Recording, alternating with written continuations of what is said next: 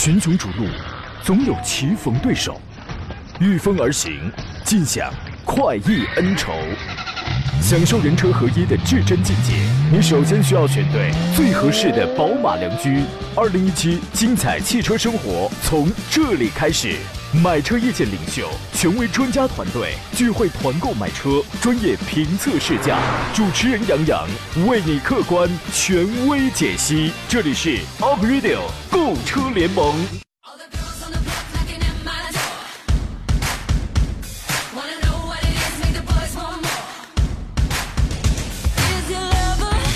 来，诸位，节目开始，欢迎在礼拜三的上午时间收听山东交通广播，一如既往为你直播的 Aprilio 购车联盟。每周一到每周五上午的十一到十二点，一小时，我们聊聊专业挑车买车的话题。我是杨洋，在济南问候全省的汽车人朋友啊，心情不错啊。呃，因为距离本周日第四十一期的杨客人团活动举办的日子呀，越来越近了。可以见到很多对于座驾有憧憬的朋友，说不定有不少的新老朋友啊！我欢迎诸位呢，在二十三号本周天的上午和我们齐聚在青岛胶州市的顺和源汽车，我们现场来看车、选车、来买车，现场来互动。还有没有报名的朋友？我们还剩下最后的三天，今天、明天、后天，最后三天时间，您可以通过啊不，还有四天时间，周六也算呢。截至周六晚上啊，您可以通过杨康团的报名电话幺八零零五四幺幺零幺幺来咨询本期团购的四款经典车型。以及报名啊！今天节目照旧是一个小时，我们探讨交流一下挑车买车的话题、车型对比，以及在买车过程当中遇到了一切问题，我们照单全收。直播间三路电话已经开通了，号码分别是零五三幺八二九二六零六零、八二九二七零七零或八二九二八零八零，您可以任选其一拨打。三种网络互动方式分别是我的新浪微博、我们节目的车友 QQ 群，还有微信公众账号“山东交通广播”。您现在可以开始酝酿你的问题鸟啊！今天做上课呀，我跟他挺长时间没见了啊！车王认证二手车济南店的负责人、汽车专家冯安冯闪电老师，你好，闪老师。你好，大家好，很久没见你了啊。是的，这有十年了。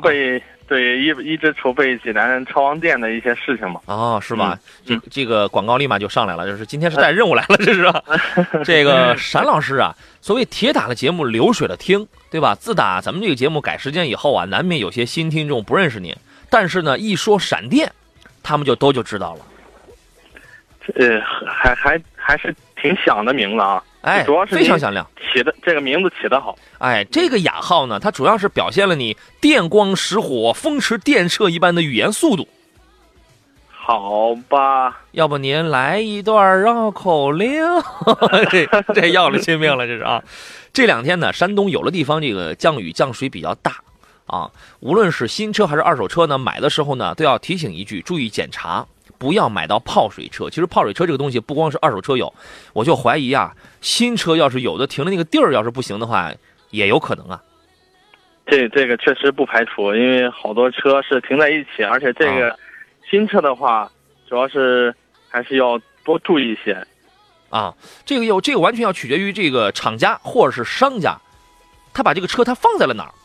比如说，它放在一些低洼的路段，放在了一些泥泞的路段，那这个可能它就要危险一点了。那也就意味着，我们要买新车的朋友，其实不光要看它的漂亮的、美丽的身材妖娆的销销售人员，我们还要去到它后院去看看。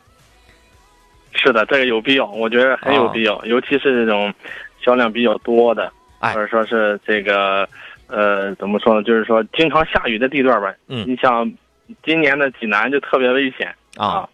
雨水比较充足，嗯啊，对对对，所以说有的车型呢，可能这个销量比较大，销量比较大，那么它进货的时候，它可能要囤一些货，那么你要看它摆放在哪里啊，确实是这么一事儿。待会儿咱们要说说，无论是新车还是二手车，怎么来鉴别，怎么去避免这个泡水车的问题。但是我要说的是，第四十一期这一次洋人看团的车型，虽说我们有几款是二零一六年九月份厂家下线的原厂库存的这个朗逸啊、帕萨特呀，还有那个还有什么，还有迈腾。啊，虽然说这几个车是一六年九月份厂家下线，但是是在厂家完好库存大厂房里完好库存，绝对不是泡水车这一类啊。给各位再来说一下，呃，二十三号的上午我将陪伴诸位走进青岛胶州盛汇源汽车，陪您现场专业看车来互动，跟我还有我们的汽车专家面对面，限时团购四款经典车型。这是我们从呃厂家他们从厂家独家买断了这批全国特供车，可以面向全国进行超低价的这个销售。超低价、超底价，分别是二零一五款的经典朗逸自动挡，这个只有十五辆。呃，二零一六款的一点四 T 的帕萨特限量十五台，但实际但实际现在报名应该是差不多已经要超了，要超了这个数量了。但是没关系，我们说了，现场是以这个交定的顺序为为先为主。另外还有一六款的一点八 T 的迈腾，这个多一点，五十台。呃，卡威皮卡的 K 一 K 幺五零，这是新车，这是今年新车，充足供应。我觉得青岛地区的朋友应该非常认这个车型啊。呃，我们将在车型品质方面为你严格把关，让你享受超低的价格。全省听众你都可以报报名参加啊，直接开回你所在地去挂你当地牌照那就可以了，没有任何的限购政策。呃，没有限购，也没有捆绑，可以分期，可以置换。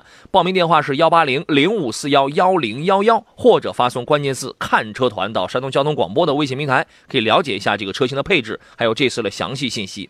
我觉得这里边朗逸、帕萨特跟这个迈腾都太熟悉了。但是冯老师，你听过卡威皮卡吗？呃，也是通过您的节目听了一段吧，一个真的是一个销售的女的负责人介绍了一段。哦，是吗？嗯，我也是通过他们了解到的。这个我之前接触并不多，但最近我研究了一下，尤其这个活动，我们因为要设计这个车型嘛，我研我这确实是研究了一下，颜值高。它属于是现在在国内的一款宽体全尺寸的一个大皮卡，颜值确颜值高，然后呢做的比较细，它的定位是一款中高端的皮卡，然后无论从配置还是从功能方面，它做的是比较的细，然后尺寸也非常的大，五米五六的这个车车车长，二三五的这个宽胎，然后呢三米五的轴距，所以你大概就能想象它是一个什么样的这么一个状态，非承载非承载车身，然后呢两点四汽油。呃，两点八 T 的这个柴油 K 一跟这个 K 幺五零，我觉得这是一款蛮酷的车型。你曾经梦想过拥有一辆皮卡吗？皮卡车，我觉得是未来吧，应该可能这个说未来可能时间长一些，但是确实是，你像在国外好多农场主啊，嗯，我觉得他们都拥有一台自己的皮卡，嗯，啊，又又能这个拉人，后边还能拉一些货，我觉得挺实用的。挺实用。我说实话，我曾经我也梦想过，我也要拥有一辆皮卡，嗯，但是，但是我后来想了想，我要这个我是可以干什么用呢？哎，有了，去打球的时候一一车的装备，啊，去去去那个野炊的时候一车的炉子、炉子炭是吧？啤酒这个倒都是可以的哈。反正这个车是非常漂亮，各位可以到我们微信平台上去看一看啊。Jeff 说：“杨哥，你来不来青岛？”你来不来青岛？我不关心，我只关心闪老师跟邓老师来不来求签名。你看，别闹啊，故意闹是吗？幸福人生路说，我我就是青岛胶州的杨仔，我向你证明，胶州根本就没下过大雨，所以大家不用担心泡水车的问题啊。好嘞，我们先进广告。关于这次的卡威这个车型呢，有青岛的朋友给我们发了一个问题，他说我就是青岛的卡威皮卡，我看过外形跟配置呢，我很喜欢，主要我呢是需要一款皮卡车型，您是？干什么呢？就是玩啊，这还是怎么着？我想问，请问杨洋，你推荐我选汽油的还是柴油的？哎，我觉得这个得问问闪老师。呃，关于汽油、柴油，其实节目当中也说的挺多了啊。我觉得，呃，你像这种皮卡车的话，如果是说是您对这种动力方面，包括它的扭矩输出方面，嗯，有需求的话，我还建议用柴油的吧。柴油的，柴油的它是两点八 T 的，这个这个你绝对不用担心它的这个这个这个动力的问题，它的扭矩绝对大。是的，是的，嗯，我觉得像这种车，肯定它的动力不用担心，而且它的通过性啊，包括它的这种对应对这种嗯恶劣路段的这种需求，我觉得这车都没问题。这个通过性也没问题，卡一的皮卡离离地间隙是两百二十毫米。呃，关键这个高度实际上二十万左右的很多的 SUV 基本上都是在幺八零到二二零之间，其中底盘比较高的是奇骏，奇骏是二二零，其他的都是幺八零、幺九零，当然还有极个别的是二幺零的，二幺零毫米。关键是这个作为皮卡车型，它的接近角是三十五度，离去角是二十八度，所以它的这个性能是比较优越。有人要说，哎，接这个接近角、通过角、离去角，这是个什么样的概念？你如果研究牧马人这一类车的话，那么这个这几个概念你是跳不开的。那么你只要知道它的越野能力 OK，那你就知道这些概念它代表了一些什么样的问题啊。两点八 T 的柴油动力固然好，但有没有必要考虑一下这个现在国内油品的问题啊？嗯，我觉得现国内的油品现在也在逐步的改善吧。这个我觉得像一些比较大的这种加油站，嗯，应该是没有太大问题。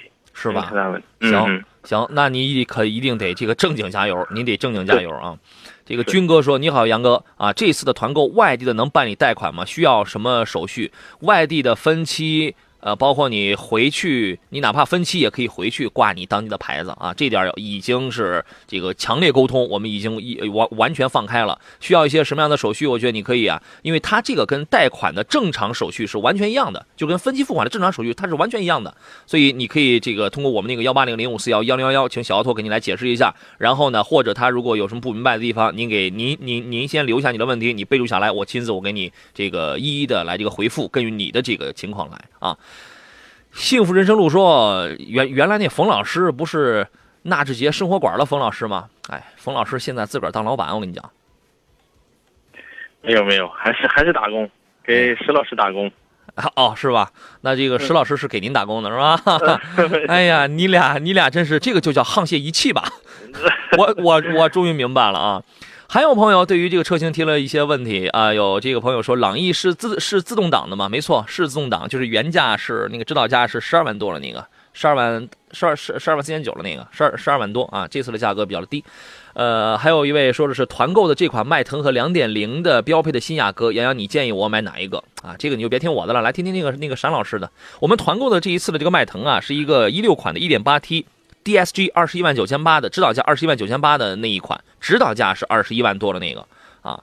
那么然后他看的是两点零的这个新雅阁，因为这次的这个新迈腾的价格真的是做到了全省的最低。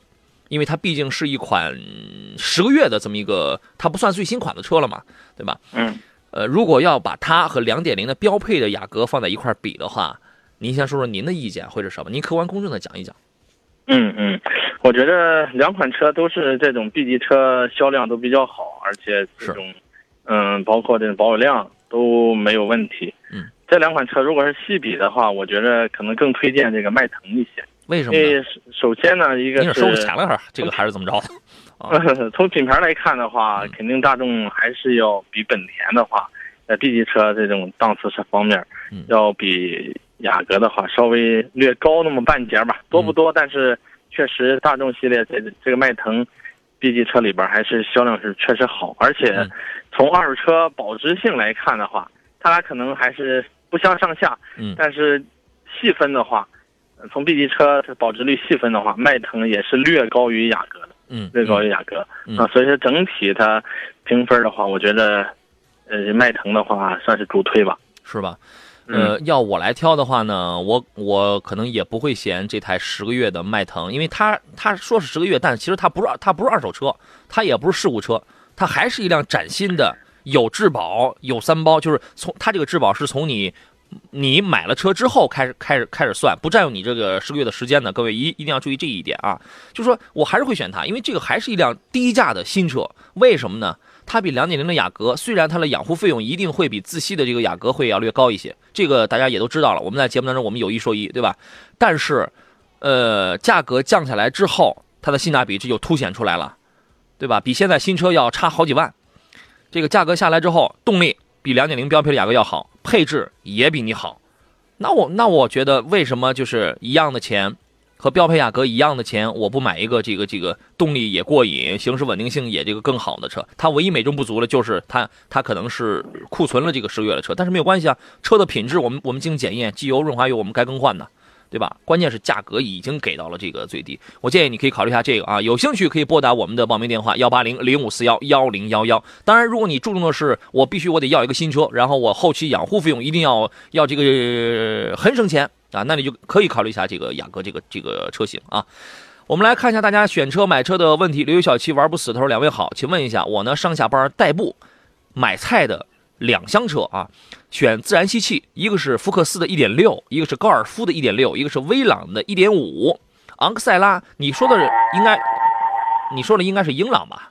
威朗呢有两厢车啊，一个是昂克赛拉的1.5，两位有什么高见呢？四选一，嗯，您怎么看？这几这几款还真是，如果单从销量上来说的话，这个英朗现在从六月份销量来说，英朗应该是占据第三的位置了。嗯，上升很明显，对，上升很明显。是，呃，其他几款的话，你像昂克赛拉主要是靠颜值嘛，嗯呃，这个的话肯定从外观上它应该是排在第一位的。嗯嗯，剩下的几款，我觉着它既然是代步买菜，嗯，可能注重的应该是实用性。我觉着一个是实用性，再就是居家过日子嘛。嗯我觉嗯得后期的保养方面也应该是他需要考虑的一些东西。嗯。啊，所以说选一个比较成熟的。啊，嗯，我觉得人家两厢的福克斯其实也不错。啊，价格现在也是下探的是比较多一些。对，啊。我觉得两厢车还是比较实用吧，我觉得两厢车主推吧。是嗯。这里边现在就价格来讲最便宜的是福克斯。对。啊，威朗威朗嗯这个你可以淘汰掉了，因为它没有两厢，然后它是一个1.5的一个大三厢，这个车就是嗯。空间非常大。呃，你如果是考虑的是大空间的话，那么你可以考虑它，对吧？然后呢，福克斯呢虽然价格便宜，但是这个车型老态了，嗯是吧？已经已经已经不新鲜了啊。然后呢，剩下一个1.6的高尔夫，这个虽然不如 1.4T 了开起来猛，但是说实话，它的技术、它的品质还还它这个还是有的啊，这个还是有。然后昂克赛拉1.5，这是里边这是最漂亮的。我建议你在这里边，在这两个里边可以来考虑一下。其实价格也是有点差别，对吧？价格也是有有也它也有有有也有一个差别。你如果就是四平八稳的买菜来用的话，我觉得一点五的昂克赛拉呀动力弱，但是但是够用，买一个两厢的漂亮呗。嗯，是我可以主选一下吧。是吧？行，那这个嗯那您考虑吧。嘻嘻哈哈说，全新的英朗和朗逸还有克鲁兹，预算十万左右，普通家用，买哪一款是合适的呢？嗯，这几款车现在确实销量都不错吧？我觉着还是去试驾一下，感受感受，然后他您选车的这种具体的这种个人需求吧，嗯您可以再再细化一些，我们再给你主要的推荐一下。是吧？嗯呃，可以，您可以再细化一下，比如说啊、你准备选个手动啊，还是选个自动啊？有一些其他什么样的需求啊？因为十万左右的车啊，第一它是扎堆儿的，它是最多的；第二呢，整体水平相差不大。你九十二分，我九十三分，你九十一分，没有没有完全占优的车，十万上没有，没有完全占这个占优的车，只能说是，哎，它可能在这个特点上要好一点，它可能在那个特点上要好一点啊。红梦香寒说：“请两位老师评价一下本田的劲锐。哇，这个好多年都没有人问本田劲锐这款这款车了。这个车现在也就七万块钱。嗯，差不多，也就这种车确实卖的少，确实在路上。对我，们见的确实也少。嗯呃，从整个外形来看吧，其实也没有太多突出的地方，而且好多人说它丑，前脸是吧？对，所以嗯好多人说它丑，所以说这个车怎么说呢，有点尴尬吧，嗯出的确实比较尴尬一些。嗯，而且这个价位的话，从八万多嗯到十二万多，嗯，现在这个区间，更多的可能会选一些合资的或者说是国产的小 SUV。嗯嗯，所以说这个车它的性价比各方面都不算是很高。你看嗯，虽然是本田的，嗯对虽然是本田的，嗯同样是本田家里的同技术下的话，八到十万，其实选择这个什么，选择呃风范、对，歌瑞这好。啊，然后价格再高一点了，本田家里现在还在卖的那个新思域，加价了新思域，这是十万开外了。嗯嗯，这本田家里在十万级别上，这仨车卖的还是可以的。是的，是嗯啊。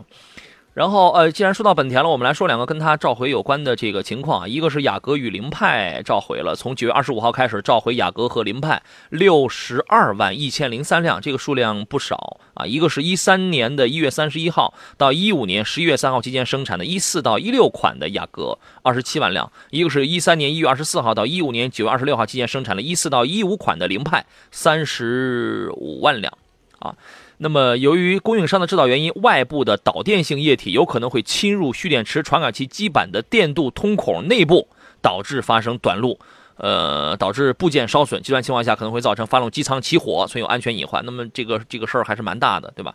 呃，将对蓄电池传感器来进行免费的更换，来消除安全隐患。各位请注意这个问题。另外还有这个东风本田的捷德，捷德也这个召回了，也它也是从九月二十五号开始召回的是一二年十一月十四号。到一五年十一月十六号期间生产的十四万零八千呃十四万零八百七十六辆捷德，这个原因是一样的啊，都是这个蓄电池里边它这个问题，给你呃来这个更换蓄电池的传感器。所以说，如果你开的这几辆车是在这个生产日期之内的话，各位你要格外的要注意注意啊。A B C 问了一个驾照的问题，他他说 A 三能开单位的客运班车吗？来，这个请那个什么，请开了好多年客运班车的冯老师来给解答一下。嗯，BRT 啊我的一个概念是，这个 A 三应该是可以开蓝色牌照的车辆。你随便说，我我、嗯我不知道这个，你来纠正。我不知道这个，你可以随便说，你随便讲就行。嗯，因为我我开过，我们公司之前有一个那种仿的那种考斯特，哦，这个那种小车，啊它是蓝牌儿，嗯但是嗯，虽然没在路上被交警逮住过，但是还开的还可以，还至少我能驾驶。啊，但是还是根据您来官方一下吧，公布一下。我真不知道这个，我真不知道，我也有词穷的时候啊。您好吧，这个电波前你们谁知道？你们可以来说一说，来解答一下人家这个问题啊。好了，我们休息一下，进入半天广告，稍事休息，待会儿接着聊。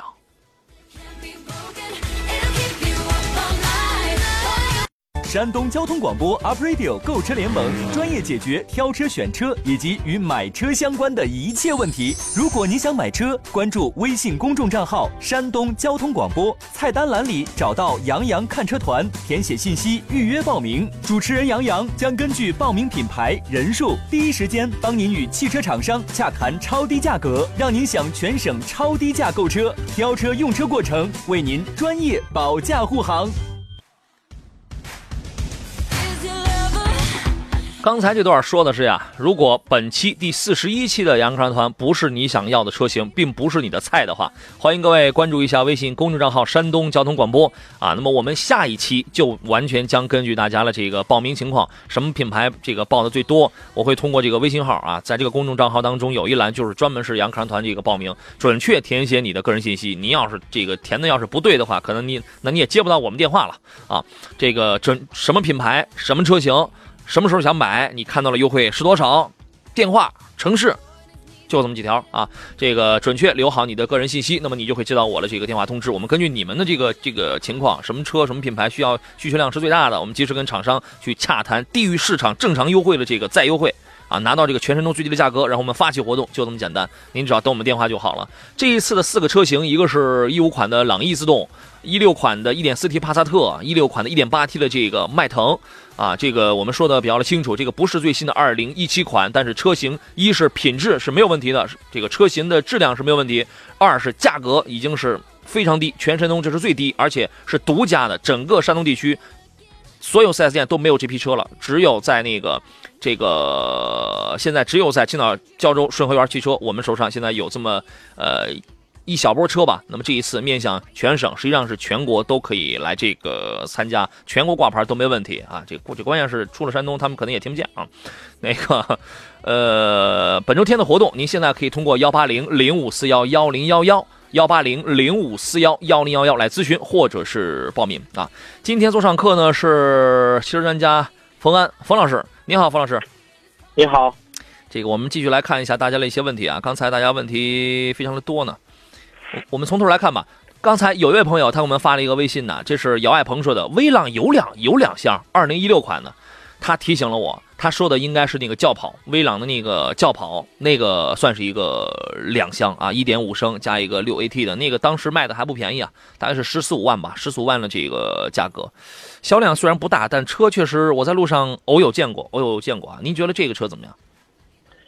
呃，他应该是说的那个，确实是一六款有两厢，我我也轿回忆起来了，。跑那个对对对对对，对对确实，嗯，确实销量也不算是太多吧，因为嗯这个价位十四万多起这种车，嗯，也是竞争比较激烈吧，竞争嗯比较激烈。我觉得呃外形是比较，还其实还是比较时尚一些，嗯。啊，而且它别克的品牌应该也没有太大问题。嗯我觉得还是主要还是主打的还是三厢，嗯，因为嗯两厢的这个确实三厢，对对对，确实是十四万多、十五万多两款的话，确实和市场主流的竞争还不是很多，所以它也不是主打。应该它的销量，从他们的这种整体的这种规划来说，应该也不算是他们主打车型。嗯，反正价格要高一些。如果你觉得价格没什么问题的话，那我觉得，反正别克的这一类车呀，除了那个六档变速箱稍微慢一点之外啊，因为它的六档不像是马自达的这个六档那么的聪明，那么的快。啊，那个反正一点五的昂克赛拉，我觉得那个一般般吧，因为那个变速箱是聪明的，但是那个发动机一般般，马力稍微要小一点，但是在两点零的这个匹配上确实是非常好，它非常它这个非常聪明，这个非常反应非常快。那这个通用的这个六 AT 啊，普遍反正都是要略有迟钝点当然你要买菜的话，我我估计你也够呛能开出什么来啊。但是那威朗那个价格确实要高一些，看你自个儿的这个承受能力啊。广东的一位朋友说，麻烦评价一下威朗的1.5自动挡。那我估计他问的应该是三厢了。对，一般都是问都是问三厢是的，啊，都是问三厢。呃，威朗的话，确实，嗯、销量算是比较好，而且现在，嗯，怎么说呢？这二手车也是根据它的保有量嗯来这种保值性嘛，也是根据这一块儿来评估的。它的保值不错是吧？对，保值还算是不错的。嗯啊，嗯，尤其是这个一点五的吧，因为它的销量主要还是集中在一点五这一款。对，嗯，一一点五 T 的话，可能它的因为它有这个一点五自然吸气的这一块在这比着嘛，我觉得会相对买的会少一些。有这种动力需求的可能会买，但是从整体的这种销量和保值率来说，还是一点五的就够用对就可以。嗯，嗯主要就是花并不是特别多的钱，排量虽然不大，但是它空间大呀，对，啊，颜值也这个比较好。这个车呢，我建议你可以去试驾一下，你看一下它的这个动力对你来说是否是否有满足。如果能满足的话，那我觉得那你买这个空间真的是特别宽敞，那比英朗要要这大很多了，都这个接近于君威了，接近于这个老君威的这个空间了，对吧？有很多的朋友有发杨洋的啊，在我们微信平台，还有发杨洋看人团的，还有还有发什么什么样的这个都有。呃，了解这一期的活动啊，你只需要发三个字就可以了，看车团。就发这三个字到我到我们的这个微信公众账号就可以，看见了看看车团就可以了。这发了其他方式应该是都不对的啊。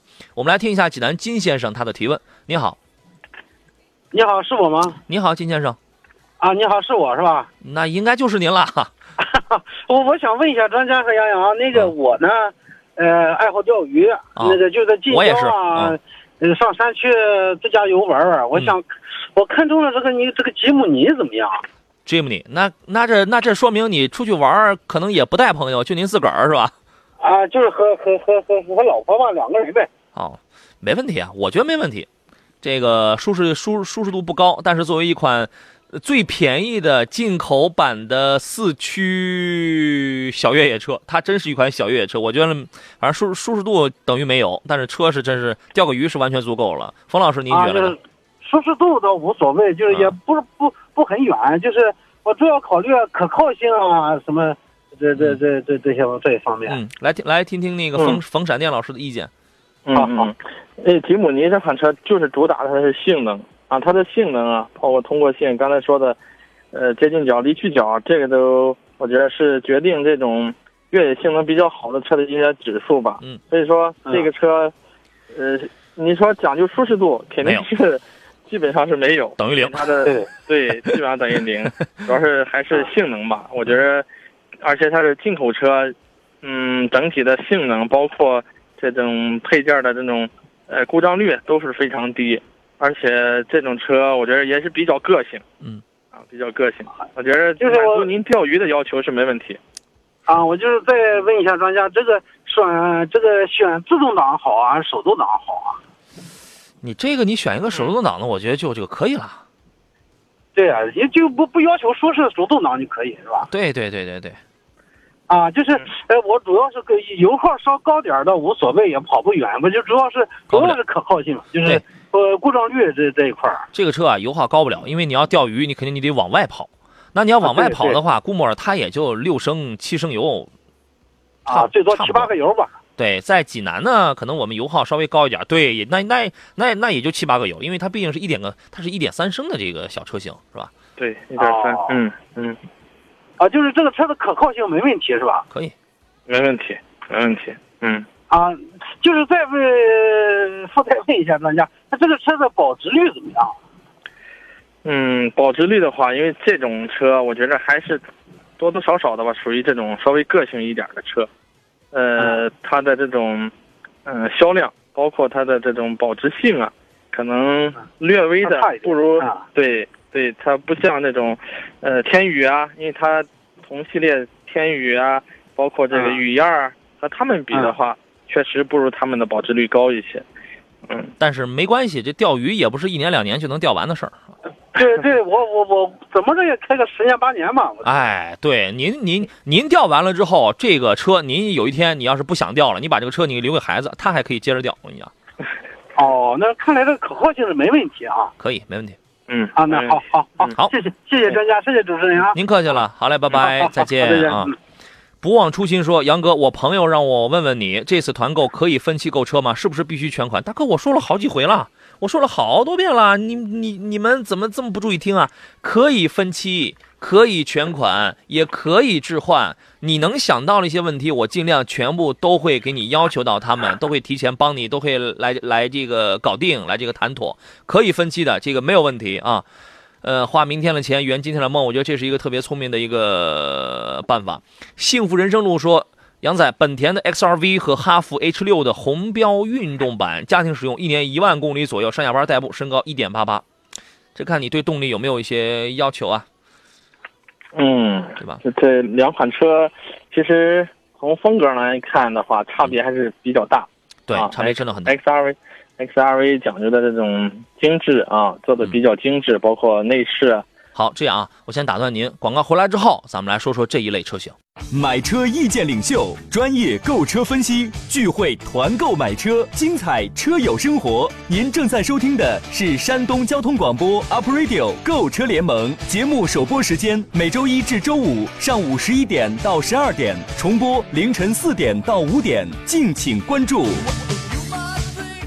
好，诸位，我们回到今天最后一段的节目当中，我先插播一个广告。在智能化普及的社会，智能化生活也走入百姓家庭。拿汽车而言啊，人们渴望的是一款智能到基因的科技，如长安新青年智色 SUV CS 五五，整车搭配软质材质、软质材质内饰，三百六十度全景天窗，悬浮式中控，X 元素红黑座舱等闪耀非凡的设计，为驾乘者们展现出了生命动感美学。它不仅具备全速适应巡航。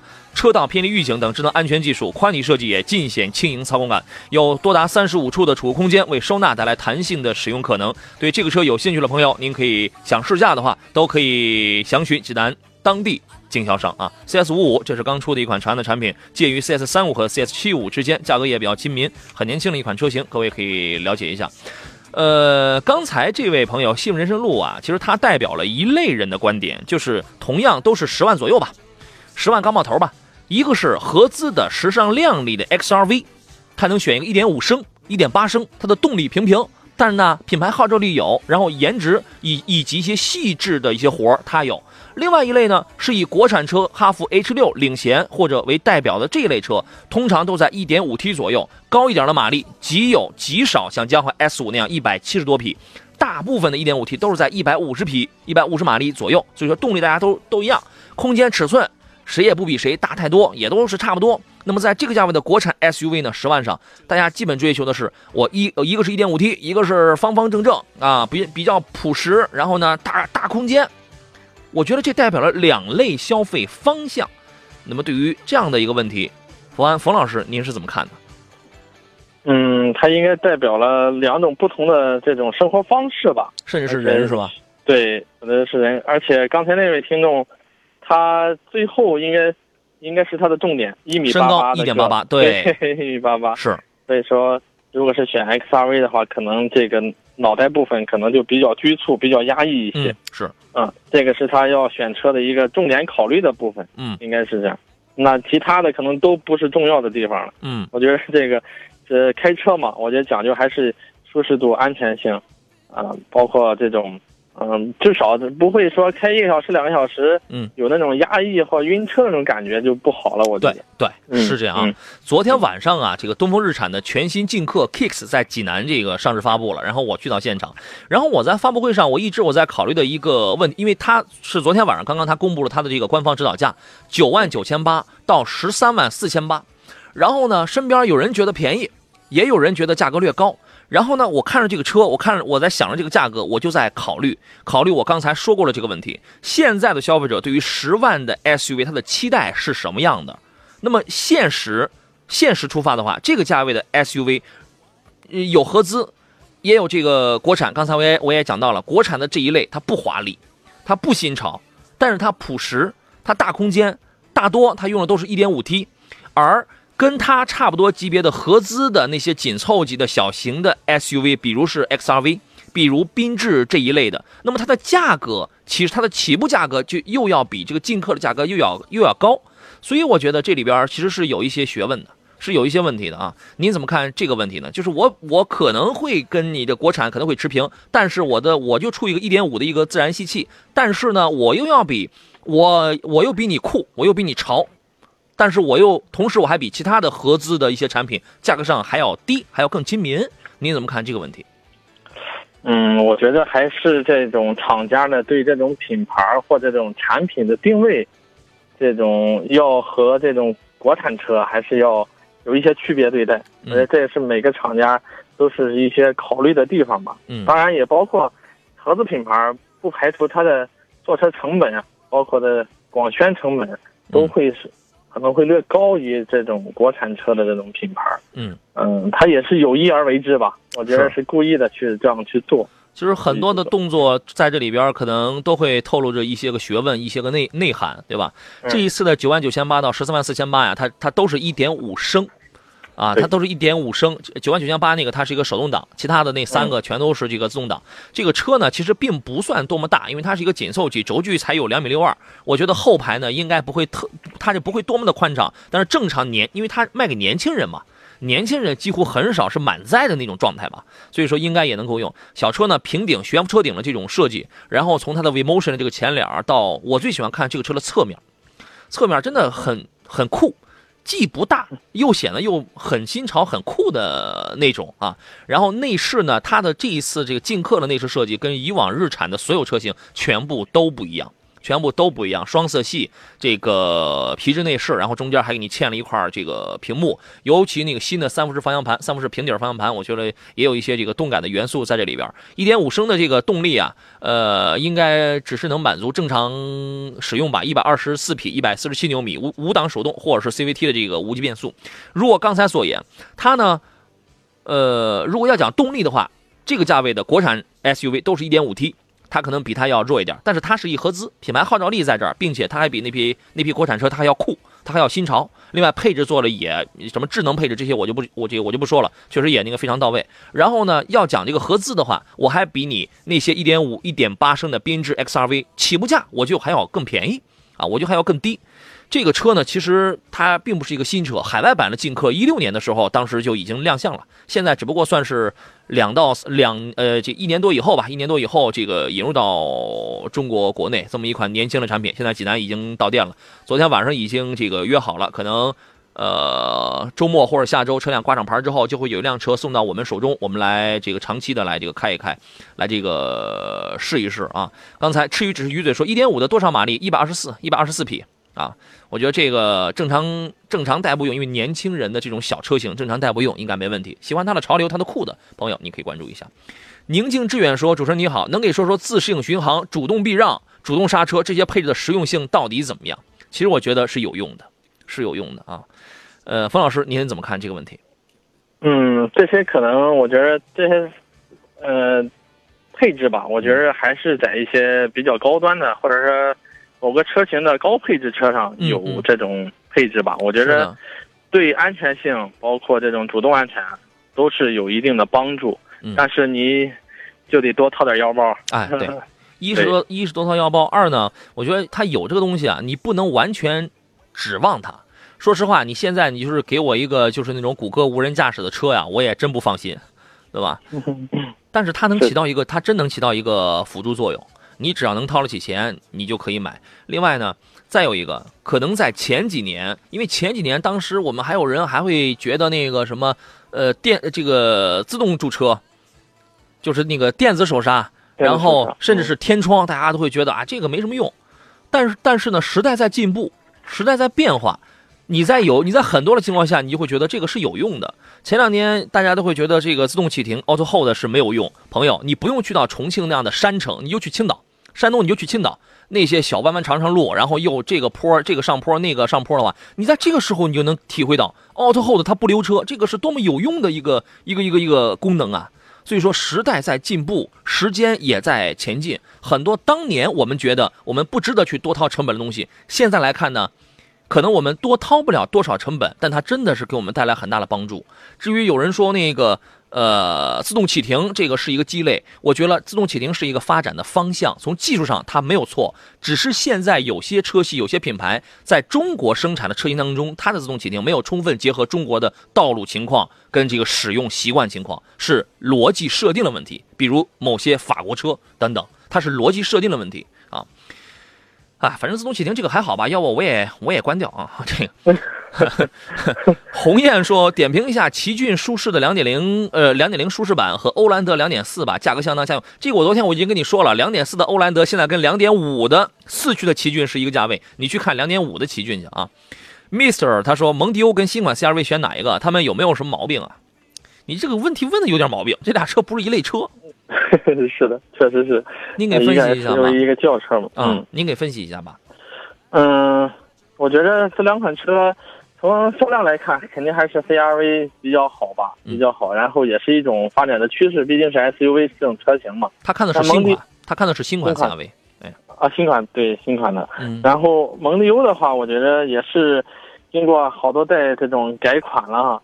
这种我觉得现在的话，应该它的这种造型设计更趋于运动，可能和它之前的这种商务定位可能有点区别了，已经。嗯啊，所以说也是趋于年轻化吧，嗯趋于年轻化。所以说两款不同风格的车吧，还是看您这个选择哪一款，是 SUV 还是轿车。对，这个我驾驶感受等等也完全不一样。关于这个新款的 CRV，我昨天节目我刚说了，您到喜马拉雅去找我昨天的那个音频去那个听一听去啊。呃，我昨天我又说了一遍，我觉得这个车呢建议等，建议等，因为因为这个车现在加上价之后呢，其实要比这个奇骏啊、荣放这样的车 1.5T 的车型还要更高，价格还要更贵。啊，完了之后，1.5T 的缸内直喷本身也有一些先天性的有一些毛病啊。我建议等等等等降价优惠，车很新很漂亮，内你包括内饰这个没有问题，它这这个是非常漂亮的车啊。呃，到这个最后了，有有几个问题我们也来不及看了，留到继续留到明天的节目当中吧。最后再来说一下本期的杨看团，我们指定了有这个四款车，一个是卡威皮卡的 K 一 K 幺五零，这个皮卡的售价大概是七到十万之间吧。对，七到十万之间啊，有这皮卡需要的朋友可以，你先查一查卡威皮卡，卡车的卡，威猛的威，哎，就叫车猛线，不是车车猛皮卡，卡威皮卡啊，你可以提前看一看。另外还有朗逸的自动挡，帕萨特跟迈腾的这个 1.4T 和 1.8T 车型，呃，您可以通过我们的报名电话幺八零零五四幺幺零幺幺啊来进行咨询，或者直接关注微信公众账号山东交通广播，发送“看人团”三个字来予以了解。好了，那个沈老师，今天咱俩就到这儿，咱俩散伙吧。好的，好嘞，您这个说话果然就是电光石火啊！好嘞，再见，下回见。哎，再见。嗯。感谢电幕前的诸位，节目以外回听绿色版的节目，登录喜马拉雅，关注杨洋侃车的音频，呃，来找到我们当天的这个节目音频吧。我是杨洋，明天中午的十一点，我们准时再见。